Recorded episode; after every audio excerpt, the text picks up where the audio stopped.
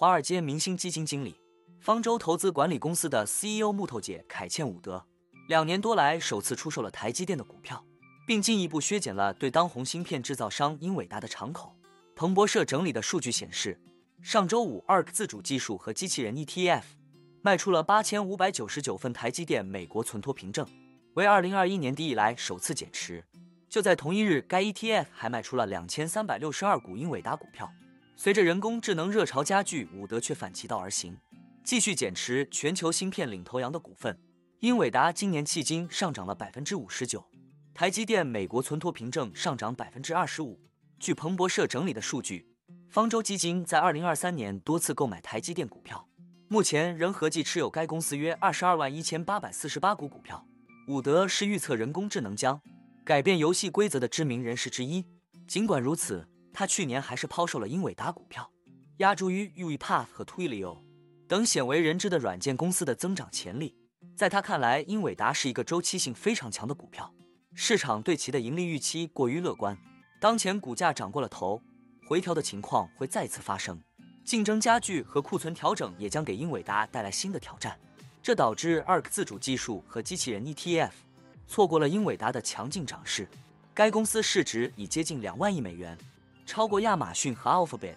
当前台积电和英伟达都跌出了该基金的前十大持仓股名单。不过科技股大涨让一些交易员担心涨势是否会持续。在英伟达公司公布财报前几周，纷纷买入的科技股的对冲基金，现在正在加快获利了结。高盛集团大宗经济部门的数据显示，上周机构投资者连续四个交易日抛售其科技股头寸，抛售速度为近七个月来最快。数据显示，在连续六周的买入之后，交易员正在从科技股的压注中套现离场，并将多余的现金投入波动性较小的股票，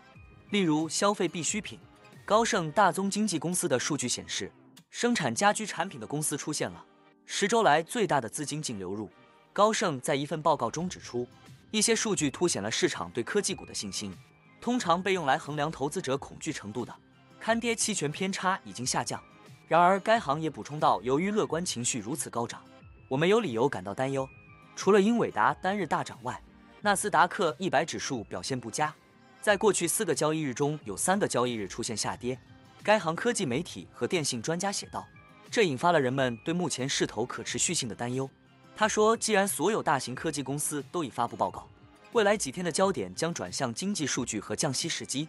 那我们今天的内容就先分享到这里。如果您有房产买卖委托或是相关问题，都欢迎留言私信我。那我们下一支影片见了，拜拜。